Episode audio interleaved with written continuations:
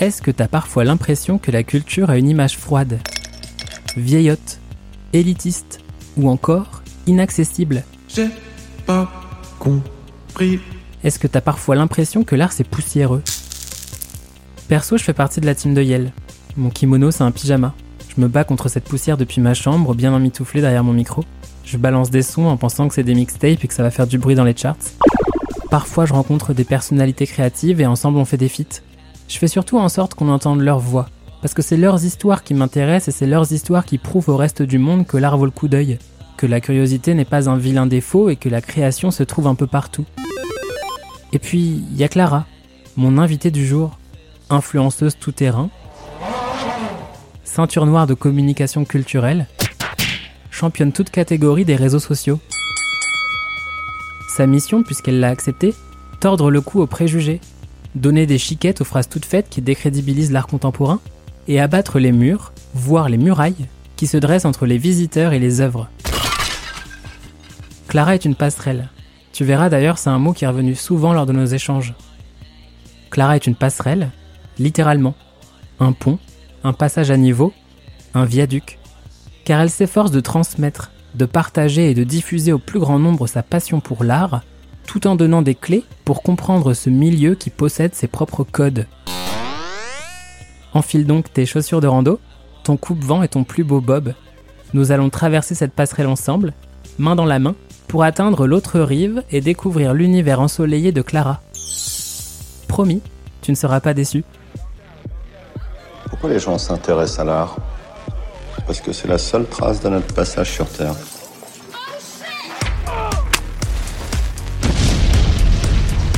C'est beau mon chouchou. Il paraît que t'es fan de Jeff Koons, mais une fan premier degré, une fan inconditionnelle, que c'est un artiste dont tu suis le travail et qu'on retrouve un peu partout dans ce que tu partages. Toi, d'où te vient cette passion pour Jeff? Alors oui, c'est vrai que j'adore Jeff Koons et c'est très premier degré, même si j'en rigole beaucoup sur mon compte. Jeff Koons, c'est un artiste qui est souvent perçu comme cliché. Il y a des gens qui l'adorent, des gens qui le détestent. Et moi, c'est vraiment très premier degré dans le sens où j'adore sa démarche artistique. Et en fait, euh, Jeff Koons, moi, je l'ai étudié quand j'étais à la fac. J'ai eu la chance, j'ai eu une prof qui nous a dit, bon, ok, on va parler de Jeff Koons. Maintenant, vous enlevez, tu vois, toutes les idées reçues que vous avez sur lui. Et on va vraiment parler de son travail et pas de sa personne ni de son marché. Et donc, en fait, on a vraiment étudié Jeff Koons version histoire de l'art. Et c'est là où j'ai eu vraiment le, le coup de cœur. Le, le tout premier coup de cœur, c'était là parce que euh, c'est un artiste super intéressant. Dans les années 80-90, euh, il y a toute une dimension du kitsch qui réintègre, il y a toute une question de la société de consommation à, cette époque-là. Et donc euh, voilà, surtout ces œuvres des années 90, j'ai vraiment flashé. Ça a commencé là. Et après, il y a eu comme un, un deuxième élément qui s'est ajouté, c'est que je me suis rendu compte qu'à chaque fois que je parlais de Jeff Koons, ça faisait réagir les gens. Et je me suis dit, franchement, s'il y a un artiste contemporain qui résume justement l'art contemporain, pour moi, c'est Jeff Koons. Il est tellement emblématique de toutes les problématiques de l'art contemporain et il crée tellement le débat que j'adore ça. Donc c'était un peu ensuite après coup, après le coup de cœur vraiment historique euh, sur l'artiste, c'était le fait que OK, je parle de Jeff Koons parce que je sais que tout le monde a un avis à donner dessus et que ça va forcément créer le débat. C'est c'est comme ça que l'amour de Jeff Koons est né. Et puis maintenant, ça fait partie un peu de ma personnalité. Je sais que les gens qui me suivent sur Instagram savent que voilà, je rigole beaucoup euh, par rapport à ça et, et c'est très drôle, mais je l'aime euh, énormément ce, cet artiste. D'ailleurs, t'étais à l'inauguration du bouquet de tulipes, c'était comment? Oui, j'arrivais pas à trouver à quelle heure était l'inauguration, tu vois. Donc je connaissais la date, mais j'arrivais pas à avoir cette information de à quelle heure ça va être. Du coup, j'étais branchée sur les radios euh, dès le matin, tu vois. Et heureusement, j'habite pas très loin. Et donc j'ai eu l'info comme quoi c'était genre ouais là tout de suite maintenant à 11h, tu vois, 10h30. Du coup, bam, j'ai tracé et euh, je suis arrivée pendant qu'ils étaient en train d'enlever le, le, le drap là-dessus et tout. Et c'était trop cool, j'étais j'étais tellement contente de pouvoir être là à ce moment-là. Et donc il y avait Jeff Koons. Alors, comment il est en vrai? En fait, c'est vraiment, il est comme euh, sur ses photos, tu vois. Jeff Koons, c'est à l'américaine, c'est le sourire Colgate. Il est toujours là, il sourit, il est content. Enfin, moi, j'avais l'impression qu'il était vraiment super content d'être là, super euh, ému. Et bon, j'ai pas pris la photo avec lui. Bon, j'ai pris plein de photos de lui, mais j'étais pas avec lui. La prochaine fois. la prochaine fois, voilà, il y en aura d'autres. Si on rentre dans les détails de ton parcours maintenant, à quel moment est-ce que tu es tombé dans le grand bassin de, de l'art? Et par extension dans, celui de l'art contemporain Quel a été un peu ton cheminement et à quel moment est-ce que tu as eu un peu ton, ton déclic? Alors moi je viens d'une famille qui est très proche de l'art de manière générale. J'ai un peu euh, baigné dedans euh, très jeune. Il y avait, c'était euh, la visite au musée dès qu'on allait quelque part avec mes parents. Mes parents ont un petit peu d'art à la maison, ce genre de choses. Donc c'était quelque chose qui était assez familier pour moi. Et au, au, lycée, je crois, j'ai rencontré une femme qui était consultante dans le marché de l'art. Et donc elle m'expliquait qu'elle vivait de d'aider des, des, collectionneurs à acheter de, de l'art, etc. Et je me suis dit, waouh, mais attends, on peut vivre euh, en vendant de l'art, c'est incroyable. Donc en fait, très tôt, je me suis dit, euh, je veux faire quelque chose comme ça. Donc je suis partie à la fac euh, faire une licence en histoire de l'art. Et c'est vraiment à la fac euh, que j'ai flashé sur l'art contemporain et que je me suis dit, ok, c'est vraiment la période qui me touche le plus, c'est la période qui me stimule le plus. Et c'est pour ça qu'à la fin de, de la licence, c'était une évidence, ce serait l'art contemporain et encore plus la, la, scène euh, très actuelle, quoi. Tout ce qui, tous les, les jeunes artistes et tout ce sur quoi on n'a pas forcément encore écrit. Et après, ben, en master, je suis partie en marché de l'art. Donc ça, c'est un peu plus affiné dans euh, l'aspect justement marketing commercial euh, de l'art. Et je suis toujours restée art contemporain. Ça n'a pas bougé. Plutôt une évidence. Est-ce que tu pourrais me parler du coup de, de ton métier, de ce que tu fais au quotidien, à quoi ça correspond? Alors aujourd'hui, donc depuis pas très longtemps, j'ai un peu une espèce de double activité maintenant. D'un côté, je suis freelance, plus dans le domaine de la communication, et je travaille avec euh, avec des professionnels euh, de l'art contemporain toujours. Donc euh, ça peut être des galeristes, des médias ou même des artistes. Et donc là, je fais un peu des missions, voilà, communication, community management, création de contenu, etc. Et à côté, c'est vrai que depuis quelques quelques mois maintenant, mon activité sur les réseaux sociaux prend de plus en plus d'ampleur. Et c'est vrai qu'il y a un espèce de, de truc un peu d'influence qui est en train de, de se créer sur Instagram et sur TikTok. Donc c'est vrai que ça me demande pas mal de temps. Je crée du contenu en fait, euh, voilà, autour d'expositions d'artistes, euh, de même du marché de l'art. J'essaye de parler un peu aussi euh, de, cet univers-là. Et voilà, c'est les deux activités euh, principales du moment. T'as même été interviewé, euh, enfin M6 t'a suivi pour un petit reportage dans un vlog d'une galerie. Et surtout, ils t'ont donné un peu l'étiquette d'influenceuse Ouais, en fait, c'est super drôle parce que moi, ça m'a pas trop tiqué parce que j'ai pas du tout de problème avec ce terme euh, d'influenceur. Je sais qu'il y a plein de gens qui qui aiment pas trop aujourd'hui. Il y a un côté un... peu péjoratif. Oui, il y a un côté maintenant qui est un peu péjoratif avec ça. Moi, je, au contraire, je trouve que c'est c'est cool. Enfin, c'est c'est sympa de se dire j'influence des gens et je pousse des gens à faire des choses. Donc moi, j'ai pas de problème avec ce mot, mais en fait, c'est mon entourage qui l'a souligné en disant oh bah dis donc excusez-nous influenceuse de l'art influenceuse de l'art et en fait je pense que pour moi ça je le voyais déjà un petit peu comme ça parce que en fait oui c'est ce que je fais. Je, pousse les gens à s'intéresser à, l'art contemporain et, peut-être les pousser à, aller voir des expos etc et on me le dit souvent d'ailleurs hein. je reçois des messages qui me disent bon bah écoute euh, moi j'y connaissais rien à l'art mais en fait tu me donnes trop envie d'aller faire une expo. Et donc euh, je sais que la prochaine fois que j'ai l'opportunité de faire une expo je vais y aller parce que ça m'a donné euh, l'envie. Donc donc finalement je suis à l'aise avec ce, ce terme et, et puis c'était encore plus honorable que ce soit M6 qui euh, qui me le donne du coup. C'était drôle.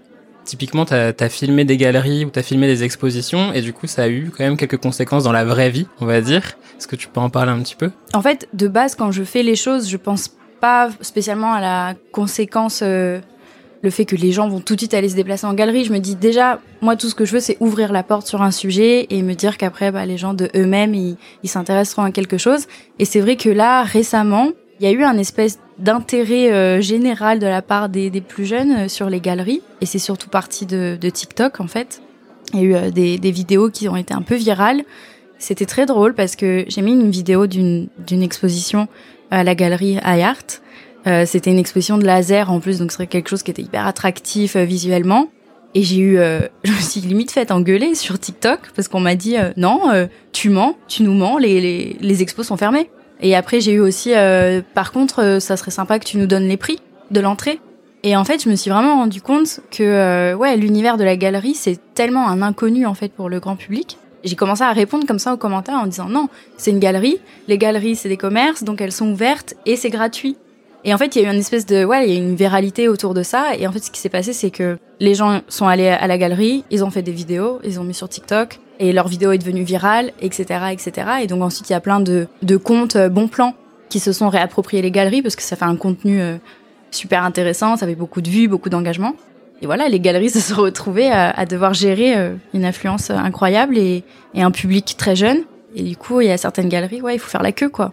Typiquement, tu dirais que c'est quoi le public cible d'une galerie euh, de base?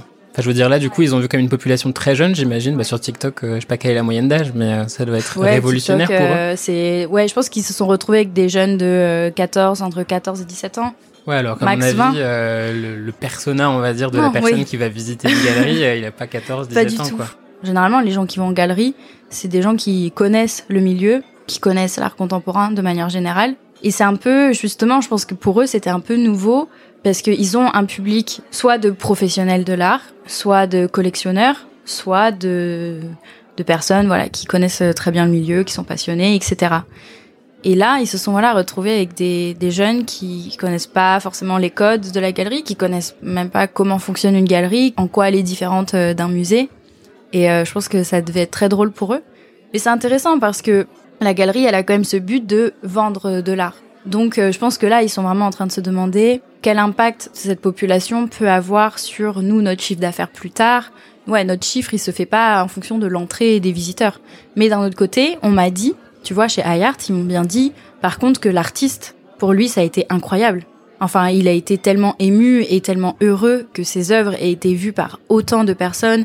Pour lui, ça a été, euh, ça a été incroyable. Il s'est posé beaucoup de questions sur justement l'aspect populaire de, de l'art contemporain et tout. Donc, il y a quand même une dimension qui, qui est super importante d'avoir, euh, d'avoir du public dans les galeries. Mais je pense que c'est quelque chose de très nouveau encore. Mhm. Ouais, c'est c'est clair. Et il y a plein de fois où je vais dans des galeries, il y a pas tant de monde que ça, et tu sens vraiment que c'est plus des lieux effectivement marchands en fait, où il y a vraiment ce- cette idée de bah on expose parce que finalement ça va se retrouver, ça va finir chez quelqu'un. Exactement, exactement. Et je sais qu'il y en a qui qui sont vraiment en train de repenser leur stratégie de communication aussi parce que ils sont en train de se rendre compte justement de cette notion d'influence de toutes ces personnes un petit peu intermédiaires. Moi, par exemple, je suis là pour faire le lien entre justement la galerie et le public parce que euh, eux, c'est pas leur métier non plus de faire de la médiation, mais moi, je suis là pour expliquer aux plus jeunes qu'est-ce que c'est une galerie, leur dire euh, quelles sont euh, les expos à faire en ce moment, expliquer dans les grandes lignes de quoi parle l'exposition pour essayer de donner quelques clés. Et ensuite, la galerie est là pour les accueillir, tu vois.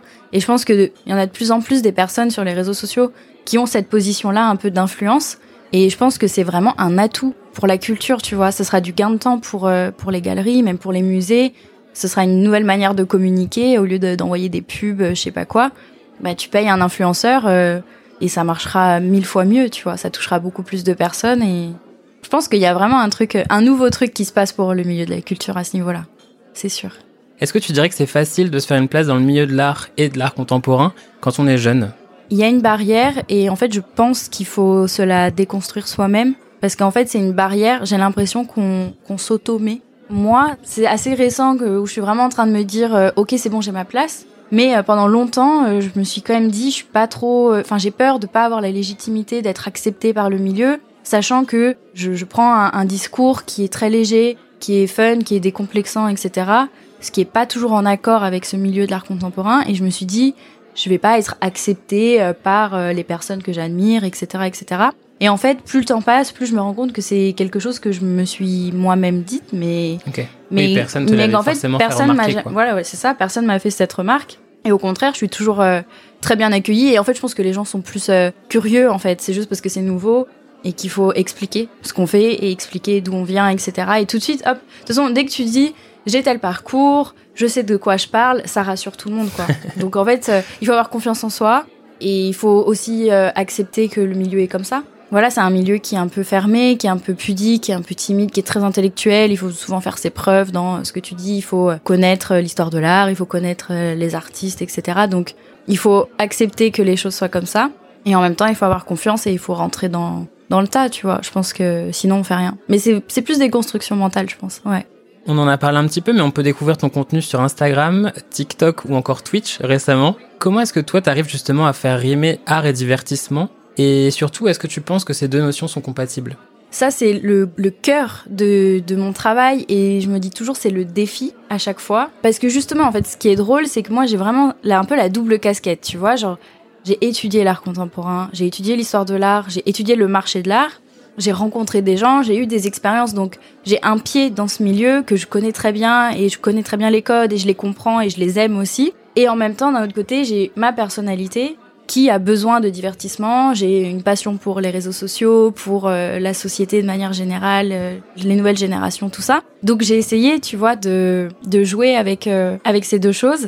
Et je me suis dit, comment je fais pour retranscrire ça dans mon travail Parce que j'avais envie de faire un contenu divertissant, mais j'avais pas envie de décrédibiliser des artistes, ni les institutions, ni, ni mon milieu, enfin, ni ce milieu que j'aime tellement, tu vois. Donc je me suis dit, ok, il faut trouver le juste milieu entre les deux. Ça, c'est le plus gros du travail. Enfin, en tout cas, moi, je trouve.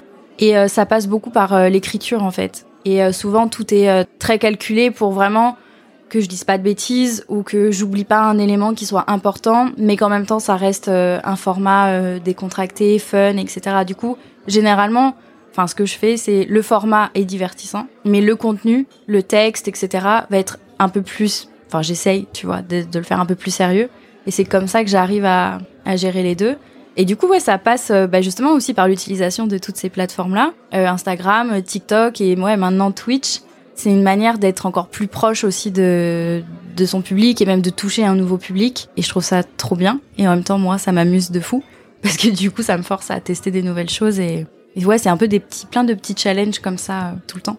Mais c'est dingue parce que autant Instagram c'est vraiment acquis euh, dans le quotidien des artistes, notamment parce que ça peut servir de portfolio et ça sert de vitrine, mais tous ces nouveaux réseaux entre guillemets qui sont quand même destinés à des populations très jeunes ou en tout cas à des usages aussi différents. Typiquement Twitch à la base c'est plus pour euh, streaming de jeux, vidéo, notamment. Ouais. C'est marrant que, c'est, que ces outils finalement deviennent euh, des passerelles de, de connaissances quoi presque. Ouais. Mais tu sais, moi, je pense que la culture, elle a un peu une image euh, froide parfois ou, ou vieille. Mais c'est pas vrai. C'est ça que j'ai toujours voulu montrer, c'est que même l'art contemporain ou même l'art ancien, c'est fun. Et c'est dommage que ça se voit pas assez justement chez tous les professionnels. Mais c'est des métiers déjà de passion. Tous les galeristes, etc., c'est des gens qui sont passionnés. Tous les gens qui travaillent dans les musées. Enfin, la culture, c'est fun en fait. C'est on a on a un truc en nous qui est hyper stimulant tout le temps. Ça crée beaucoup de débats. Tu vois, tous les professionnels, ils, adorent parler.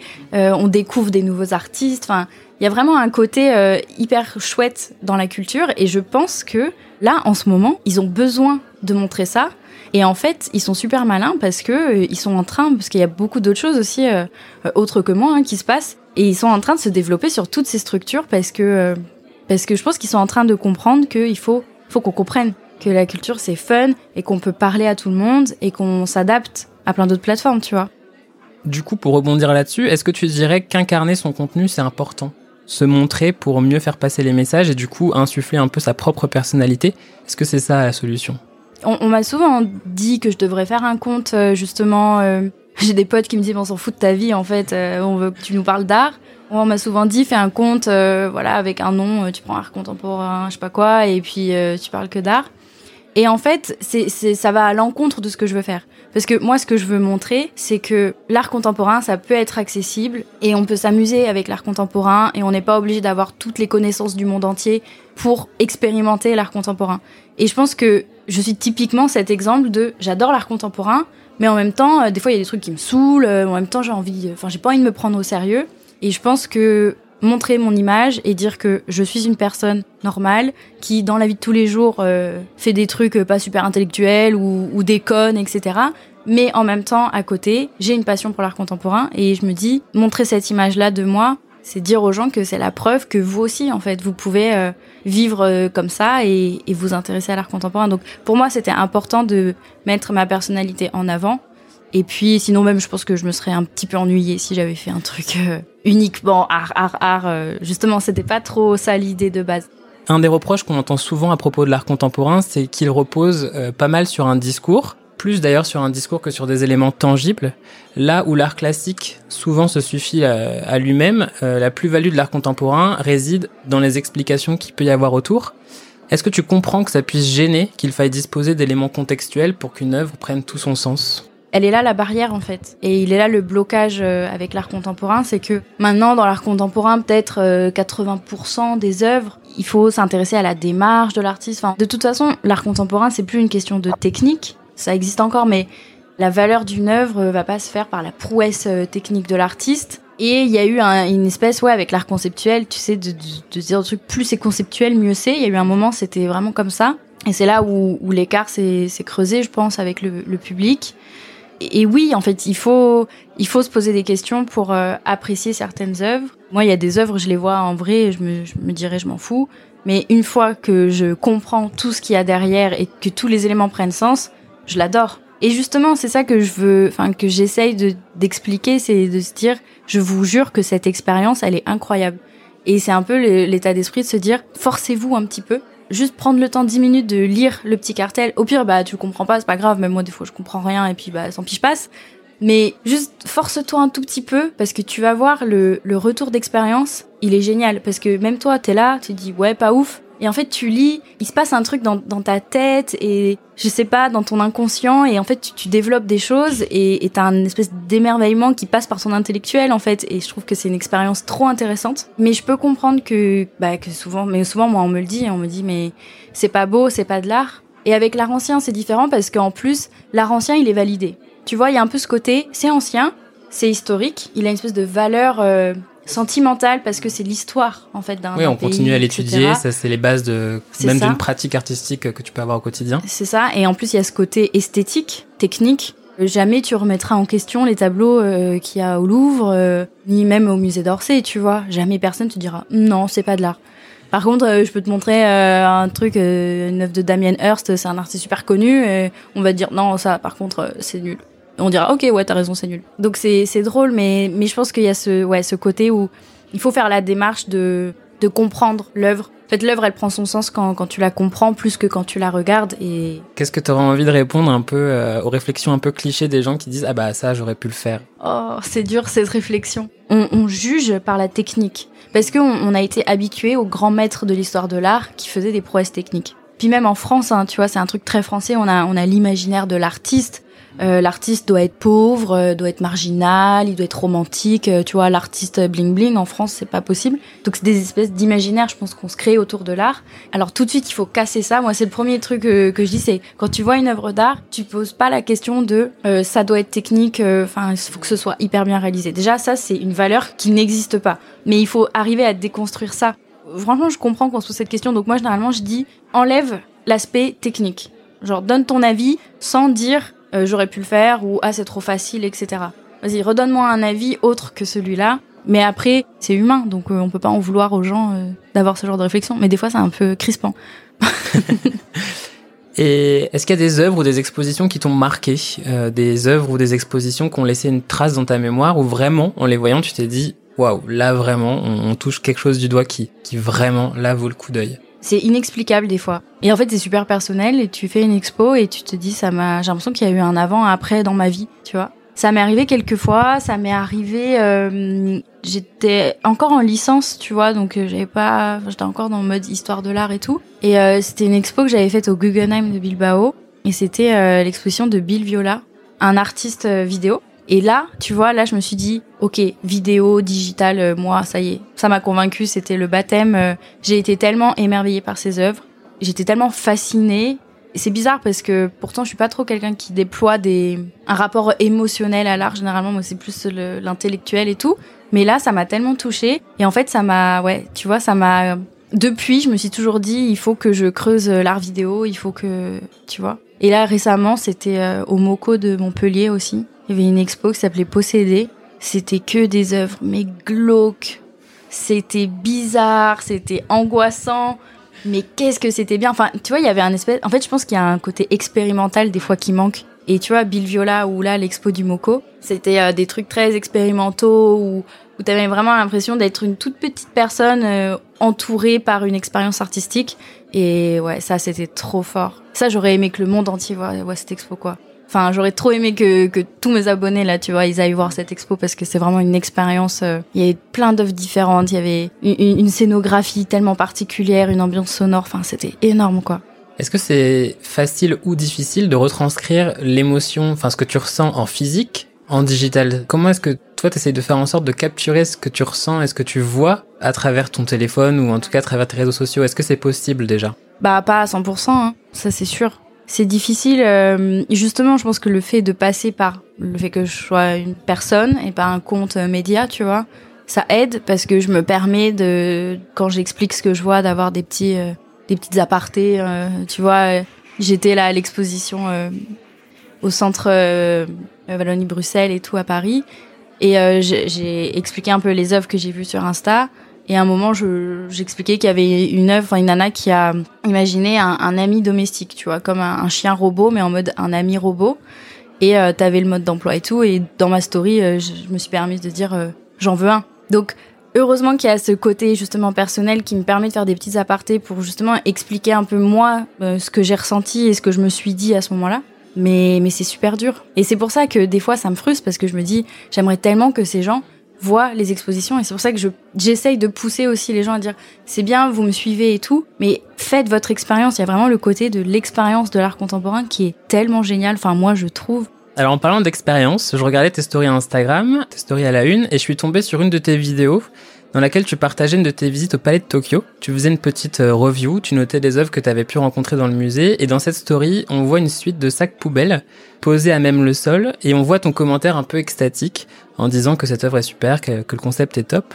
Est-ce que tu te rappelles de ce moment où tu as vu ces sacs poubelles, et surtout ce que tu t'es dit en les voyant avant de savoir ce qu'ils racontaient? Alors c'est trop bien que tu me parles de ça parce que typiquement cette histoire elle est gravée dans ma tête et ça m'a tellement marqué et c'est là où je me suis dit j'adore ce milieu. Mais c'est trop drôle parce que moi j'aime bien dans l'art contemporain, j'aime bien me faire piéger, tu vois. Un petit côté sado dans l'art contemporain euh, où euh, t'aimes bien qu'on se moque de toi en fait, t'aimes bien qu'on remette ta condition humaine, euh, tu vois, en jeu et tout. Et alors là, déjà Palais de Tokyo, c'est mon musée préféré de, Paris, de France, tout ce que tu veux. J'adore ce musée, j'y vais très souvent. Et alors, c'est trop drôle pour cette œuvre parce que vraiment, je, je suis tombée devant, je me suis dit, oh non, mais ça, mais ça, typiquement art contemporain, des sacs poubelles quoi, des sacs poubelles. Hein, c'est clairement, euh, c'est clairement des sacs poubelles. Et je me suis dit, voilà, ça typiquement, tu vois, ça a commencé à me faire marrer. Et là, je me suis dit, j'ai hâte de voir l'explication pour voir si ça va me convaincre. Parce que, euh, pareil, des fois, même moi, je suis un peu méfiante des, des trucs où tu te dis, ouais, ok, c'est bon, tu vois. On se fout de nous ou pas? Ouais, c'est ça. Et en fait, je me suis fait piéger parce que je suis partie en me disant ah mais ah, ça y est encore ils vont nous mettre un truc des sacs poubelles euh, pff, toujours plus what the fuck et l'explication était incroyable. Dis-toi que c'était en lien avec euh, la religion de l'islam et que les sacs poubelles étaient orientés en fonction de la Mecque et en fonction des prières, etc. Donc c'était les sacs poubelles qu'il avait remplis de son propre souffle. Oui, c'est ça, ouais, ouais. Donc il y avait tout ce côté euh, ouais artiste euh, versus religion et tout ce côté de don de soi euh, qui, Ouais. qui est retrouvé dans les dans les deux domaines quoi. Voilà, en fait, voilà, les, les sacs poubelles étaient un peu gonflés entre guillemets d'une manière spéciale. Ils étaient disposés d'une manière spéciale, et il y avait aussi ce rapport à l'écologie, le sac poubelle, euh, les ordures, etc. Et là, je me suis dit, waouh, j'aurais jamais fait le lien. Et ce sont des questions que je me pose pas, peut-être d'habitude, sur euh, euh, ces religions ou sur cette, culture, etc. Même sur l'écologie de manière générale. Et là, je me suis dit, cette œuvre, je suis passée par un espèce de, cheminement entre haha c'est drôle à waouh ok c'est intéressant et waouh moi ok dans ma vie en fait je me rends compte que je suis peut-être pas très calée sur ces sujets-là et ça m'a poussé à me poser des questions finalement en dehors de l'art tu vois et j'ai adoré cette œuvre pour ça parce que pour moi comme Jeff Koons tu vois c'est un peu des œuvres emblématiques qui représentent parfaitement le cheminement de l'art contemporain et de euh, pourquoi c'est génial Dernièrement, un de ces gros gros exemples, c'est la banane. c'est trop drôle la banane de, de Catalan. C'était, il, il a même piégé le public. Parce que généralement les artistes ils aiment bien piéger euh, les institutions ou les collectionneurs, tu vois, c'est leur petit kiff. Mais là, il a carrément réussi à piéger le public parce que tout le monde a dit c'est n'importe quoi, c'est n'importe quoi. Mais tu sais pas si tu te souviens, il y avait la queue pour prendre la photo avec la banane. Donc ça voilà, c'est typiquement l'être humain, c'est nul, c'est nul, mais par contre je veux bien faire quand même la photo parce que il y a du monde et du coup donc là, il a carrément réussi à piéger aussi le visiteur lambda. euh, et je trouvais ça trop drôle, il est trop fort. Du coup, à l'inverse, est-ce qu'il y a des choses qui te laissent de marbre dans l'art? Est-ce que c'est normal d'être plus ou moins sensible à une démarche, une technique, un médium ou un courant artistique finalement? Rassure-nous un petit peu. Oui, c'est normal. Et c'est ça qui est bien aussi, c'est que avec l'art, il y a une part personnelle qui est hyper forte et on est libre aussi de choisir ce qu'on aime, ce qu'on n'aime pas, ce qui nous touche et ce qui nous touche pas. Et on est tous différents là-dessus et c'est ça qui est bien et c'est ça qui fait la richesse de l'art et c'est là où tout le monde y trouve son compte en fait. Moi, c'est vrai que mais peut-être que ça va changer, tu vois, je me dis peut-être que c'est aussi parce que c'est maintenant c'est comme ça. Je suis beaucoup plus sensible aux œuvres qui vont avoir une démarche assez intellectualisée. Je suis euh, ce genre de personne un peu relou qui va tout de suite lire le texte avant de regarder l'œuvre. Mais c'est comme ça que moi je prends mon plaisir et c'est ça qui après me fait sentir des, des sensations fortes. Mais euh, celui, tu vois, qui va aimer des œuvres qui vont être beaucoup plus visuelles, par exemple, ou peut-être même plus décoratives, on est égaux en fait. Il n'y a pas euh, moi euh, qui prévaut sur lui ou son émotion qui prévaut sur la mienne. Par exemple, tu vois, j'étais allée, c'est le musée Fabre, je crois, où il y a les, les œuvres de comment il s'appelle, qui fait tout en tout en noir là. Soulage, non? Oui, Soulage. Bah, je sais que tout le monde adore Soulage, euh, c'est waouh, c'est incroyable. J'étais avec une pote, euh, je crois qu'elle pouvait pleurer devant les tableaux tellement elle était, euh, elle voulait plus partir. Moi perso, ça m'ennuie de ouf Soulage, tu vois. Je ressens pas ce truc que tout le monde dit c'est incroyable, c'est tellement émotionnel, c'est tellement fort. Je trouve ça beau, j'adore son histoire et sa place dans l'histoire de l'art, mais sans plus, tu vois. Enfin, ça veut rien dire. Et justement, je trouve ça qui est chouette, quoi, parce que du coup, on partage nos émotions et tout est différent. Donc, ouais, c'est tout à fait normal et on a le droit d'aimer euh, des styles ou d'être plus sensible à des sujets ou. Franchement, celui qui me dit euh, j'aime tout, ou, tu vois, tous ceux qui te disent euh, ouais, je veux l'expo, c'était vraiment génial. euh, non, t'as le droit de dire que t'as pas aimé, tu vois. Normal. Le plus important, c'est de respecter le travail de l'artiste. Je pense que ça, c'est une base, tu vois, de dire je respecte son travail et je respecte qu'il y ait des gens qui aiment ou qui n'aiment pas. Mais après, euh, on n'est pas obligé de dire qu'on aime tout, qu'on approuve tout. Moi, ça m'est même arrivé de, de trouver des artistes un peu nuls, d'être déçu, de, de voir l'œuvre, de me dire Hum, ok bof, de lire le texte et de me dire non, c'est pas assez pour moi, tu vois. Mais c'est bien justement, je pense que c'est bien. C'est bien, ça nous rassure un petit peu. Ouais. Selon toi, qu'est-ce qui empêche les gens de pousser les portes des galeries d'art? J'ai l'impression que contrairement aux musées qui sont identifiés par le grand public comme appartenant au paysage culturel, les galeries d'art, elles, sont un peu euh, des outsiders. Pour toi, quels sont les principaux freins? Il y a le fait que déjà les gens ne connaissent pas l'existence des galeries. Déjà, ça c'est un frein euh, un peu euh, inconscient parce que il y a beaucoup de personnes qui ne connaissent pas leur existence et qui ne savent pas qu'elles sont ouvertes et gratuites, ni même où les trouver. Ensuite, il y a le fait que généralement les galeries sont vides. Du coup, on n'ose pas trop rentrer là où il y a personne. Soit des fois c'est des portes fermées, il faut pousser, euh, tu vois, une première porte pour entrer dans une cour et ensuite euh, donc euh, faire la démarche, tu vois. Ou alors c'est pas très clair, en fait, c'est jamais très bien expliqué qu'on peut rentrer librement, etc. Et puis il y a il y a des codes dans une galerie d'art qu'il faut quand même un petit peu respecter. Et ce sont des codes que les gens ne connaissent pas, c'est normal. Par exemple, euh, il faut, bah, on rentre, on voit pas forcément le galeriste tout de suite parce qu'il est derrière un bureau ou dans une salle à côté qui travaille. Il faut pas s'attendre à ce que quelqu'un vienne nous parler forcément. Il n'y a pas beaucoup de monde, donc il faut respecter le- l'espace. Il n'y a pas beaucoup de bruit, donc il faut respecter le calme aussi. En fait, il y a une espèce de codes qui sont pas maîtrisés par la plupart des gens, et ça fait partie des freins. Et après, il y a les, les légendes urbaines qui, qui nous disent que les galeristes sont froids et hautains et sont pas sympas. Du coup, on a encore moins envie. Alors que c'est c'est pas vrai. Je pense qu'il y a une espèce de, de pudeur en fait euh, entre un public qui n'ose pas et des galeristes qui n'osent pas non plus aller vers ce public-là. Et donc, du coup, la rencontre est forcément un Difficile. peu... Ouais. Mais donc c'est pour ça que nous, tu vois, euh, on est là pour euh, justement faire la passerelle entre euh, ce public qui connaît pas l'art ou qui connaît pas les galeries et les galeristes qui ne savent pas s'adresser à ces gens-là. Nous, on est là pour ça, on est là pour faire le, lien entre les deux, pour euh, donner les, codes justement à ce public, pour leur dire voilà comment ça se passe, t'inquiète, tu peux le faire, euh, c'est facile, et donner les codes aussi aux galeristes de ce, ce nouveau public. Voilà, leur, aller leur parler. Un galeriste m'a dit on veut pas déranger les gens à leur parler et leur proposer une visite. J'étais là, waouh, ah ouais. Ils pensent que dire euh, bonjour, vous voulez visiter l'expo, est-ce que ça vous intéresse, vous avez des questions, ça va déranger les gens. Je pense que c'est plutôt Mm. l'inverse. On aurait envie, parce qu'on n'ose pas généralement poser des questions de peur de déranger celui qui travaille, on aurait envie que le galeriste vienne et juste nous propose, nous dise voilà, je vous qui est l'artiste, deux minutes, vous faites l'expo et vous revenez vers moi si vous avez des questions. Rien que ça, franchement, ça prend cinq minutes et je suis sûre que déjà ça débloquerait beaucoup de choses. Donc, tu vois, il y a une espèce de d'un manque de, de communication des deux côtés, il y a un manque de code en fait des deux côtés et, et c'est pour ça voilà que bah, toutes les personnes qui font la même chose que moi et qui font des trucs super aussi, on est là pour euh, faire la passerelle. Pour conclure cet épisode, qu'est-ce que tu pourrais dire, du coup, pour encourager les gens qui écoutent ce podcast à foncer dans la galerie euh, près de chez eux? Vous allez vivre un truc que vous n'avez jamais vécu. Mais je vous le jure, c'est une expérience. Faites le truc à fond. Genre vraiment, allez voir l'exposition. Essayez de comprendre, donc soit en posant des questions, soit en lisant les textes, euh, regardant les matériaux, et jouez le jeu à fond. Posez-vous des questions, tiens, qu'est-ce que ça m'inspire? Est-ce que ça me rappelle mon histoire? Est-ce que euh, je ressens un truc ou au contraire, vraiment je comprends rien Ou est-ce que ça me fait rire? Posez-vous des questions, jouez le jeu à fond. Ça va vous prendre une demi-heure, quoi, peut-être de faire le tour de la galerie. Et ressortez, et je vous jure que c'est une expérience que vous avez jamais vécue. Et rien que pour ça, il faut l'avoir fait un moment ou un autre. Et vous pourrez pas être déçu parce que vous aurez vécu quelque chose, quoi qu'il arrive. Merci d'être resté jusqu'à la fin. Si cet épisode t'a plu, n'hésite pas à en parler physiquement autour de toi ou à le partager virtuellement à ta communauté, car c'est grâce au bouche à oreille que Souffle Chaud se développe. Si tu souhaites participer activement à la longue vie de ce projet, tu peux également laisser des commentaires positifs ainsi qu'une pluie d'étoiles sur Apple Podcast. Pour tout savoir sur les prochains invités et suivre l'actualité de Souffle Chaud, je t'invite à te rendre sur la page Instagram du podcast.